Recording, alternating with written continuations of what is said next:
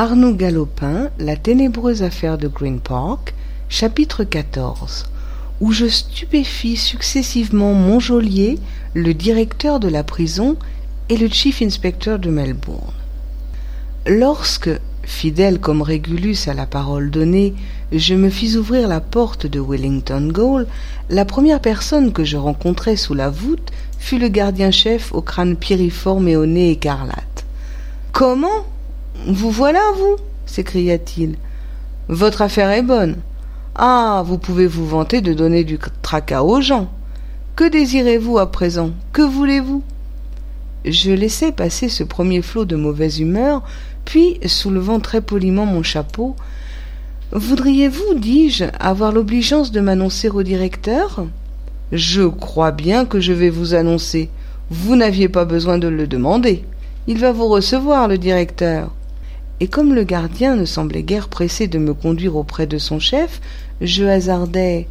Qu'attendons-nous? Que huit heures est sonné. Monsieur le directeur est en train de prendre son bain. Mais venez avec moi.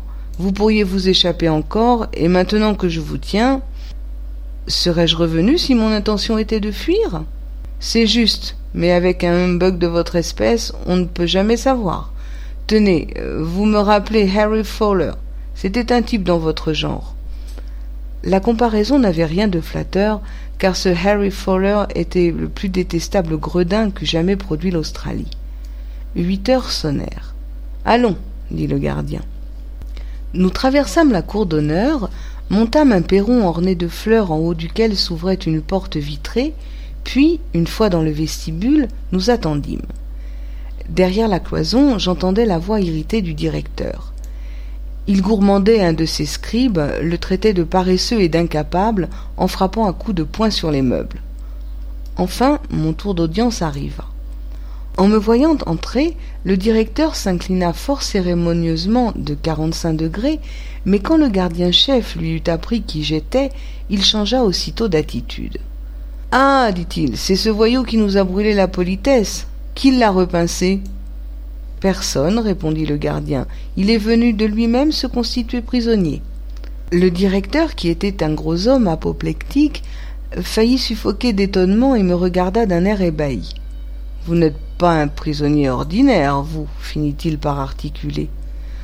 En effet, lui dis-je, et si vous voulez bien m'accorder seul à seul un moment d'entretien, je vais vous apprendre une chose qui va certainement vous surprendre. Le directeur hésita quelques instants, puis après s'être assuré que son revolver était dans le tiroir de son bureau, il se campa devant la cheminée et dit au gardien Sortez, Plumcake. Le gardien obéit.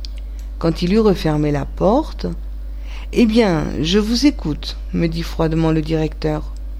Monsieur, commençai-je, je vous dois d'abord des excuses pour la façon assez cavalière dont j'ai dû me séparer de vous.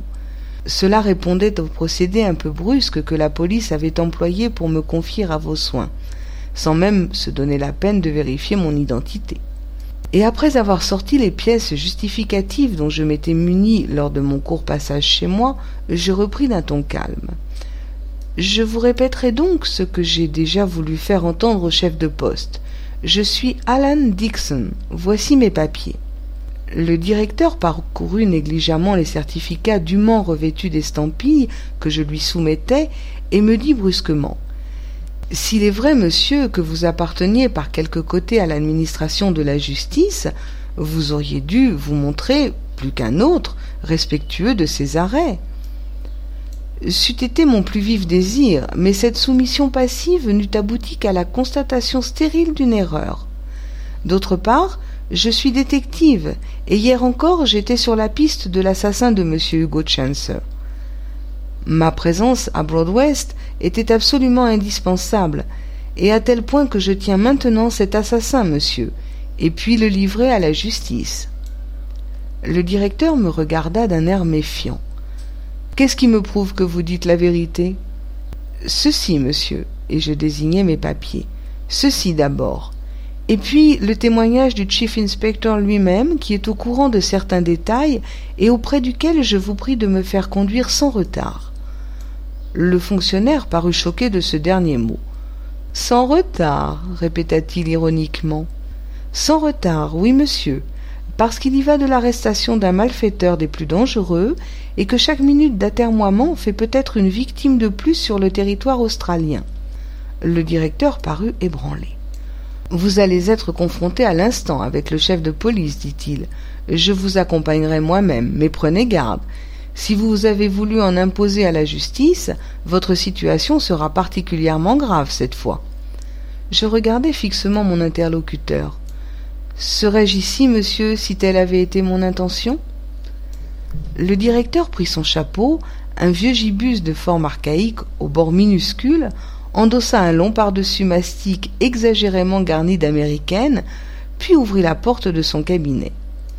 Plumcake, dit-il au gardien, allez me chercher Big. Quelques instants après, quelques instants après, le geôlier revenait avec une sorte de géant qui portait l'uniforme bleu et rouge des gardes-chiourmes de Wellington Gaol. Le directeur, qui ne semblait avoir en moi qu'une confiance médiocre, me remit entre les mains, et quelles mains, du surveillant Big, puis nous montâmes tous les trois dans un coupé automobile qui stationnait au bas du perron. Il était exactement huit heures quarante-cinq. À neuf heures précises, nous arrivions au police office où M. Coxcomb nous recevait immédiatement dans son cabinet. Là, le directeur de la prison entreprit d'abord d'exposer mon odyssée. Le chef de police parut prêter peu d'attention à ce discours. C'est une erreur regrettable, dit-il, qui est à la charge de mes agents. Comme il y a, à votre charge, monsieur Alan Dixon, un acte de rébellion, d'effraction et de détérioration du matériel appartenant à l'État. Cette affaire suivra son cours à part. Vous avez tenu à me parler? Je vous écoute. Monsieur le Chief Inspector, dis-je d'une voix vibrante, l'assassin de Green Park est démasqué. Par vous? Par moi. Seul? Seul, et je dirais même envers et contre les efforts qu'a fait la police pour m'en empêcher. Passons. Euh, l'assassin a-t-il des complices? Peut-être, du moins cela paraît probable. Son nom? Gilbert Crawford de Broadwest. Le chief inspector et le directeur de la prison sursautèrent en même temps.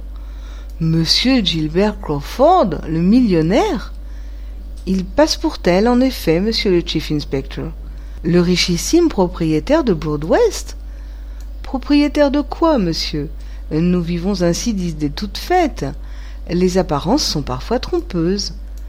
Mais un tel homme, reprit le haut fonctionnaire de la police, interloqué, un tel homme, pour quelle raison se ferait-il assassin? Pour voler, tout simplement. Le vol constitue ses seuls moyens d'existence. Le chief inspector parut consulter du regard le directeur de la prison, et je lus dans ses yeux une nuance d'incrédulité. Au surplus, repris-je, je m'offre à faire dès ce soir la démonstration de ce que j'avance. À l'instant même, monsieur Alan Dixon, à l'instant même. Non, si vous le permettez, monsieur le chief inspector, ce soir seulement. Je vous dirai pourquoi après, ou plutôt vous le comprendrez vous-même. Voulez-vous me laisser la conduite de cette affaire que j'ai menée jusqu'à ce jour? Faites. En ce cas, je vous demanderai deux inspecteurs expérimentés, déterminés et de taille à soutenir une lutte s'il y a lieu. J'emmènerai ces messieurs à Broadwest. Le reste me regarde. Vous aurez vos deux inspecteurs, monsieur Dixon. Mais prenez garde, vous pouvez vous tromper. Songez aux terribles conséquences que pourrait entraîner une arrestation arbitraire, surtout l'arrestation de monsieur Gilbert Crawford.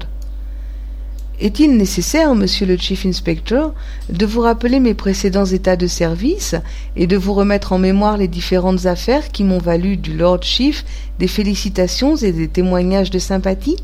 N'est-ce pas moi qui ai élucidé l'affaire si embrouillée de la tortue rouge, le meurtre mystérieux du banquier Pound, le drame de Wimblester House N'est-ce pas moi encore qui... Le chief inspector m'arrêta d'un geste. Je sais, je sais, dit-il, que vous avez toujours fait preuve de tact et d'habileté, mais il faut y prendre garde, monsieur Alan Dixon. Notre métier est dangereux.